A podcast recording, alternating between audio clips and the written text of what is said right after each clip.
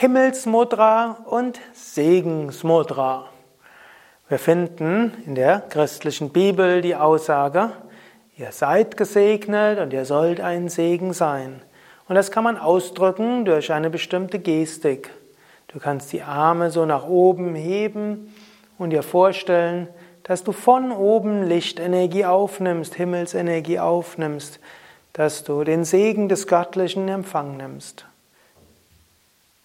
Und dann kannst du die Arme so leicht nach vorne geben und dir vorstellen, du lässt diesen Himmelssegen nach vorne geben. Du kannst ihn nach vorne oder die Arme so etwas vorn und außen geben.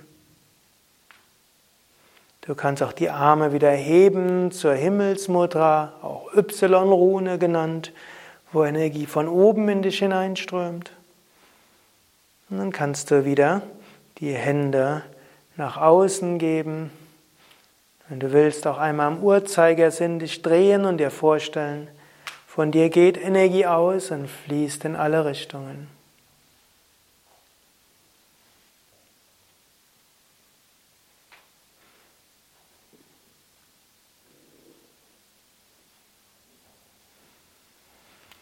Diese Himmelsmudra und Segensmudra ist etwas sehr Schönes. Es ist eine einfache Übung, mit der du dich öffnen kannst für himmlischen Segen und mit der du auch Energie ausstrahlen kannst. Eine machtvolle Weise, dein Energiefeld weit zu halten. Vielleicht kennst du diese Mudras auch schon durch die Kavacham Energiefeldübungen.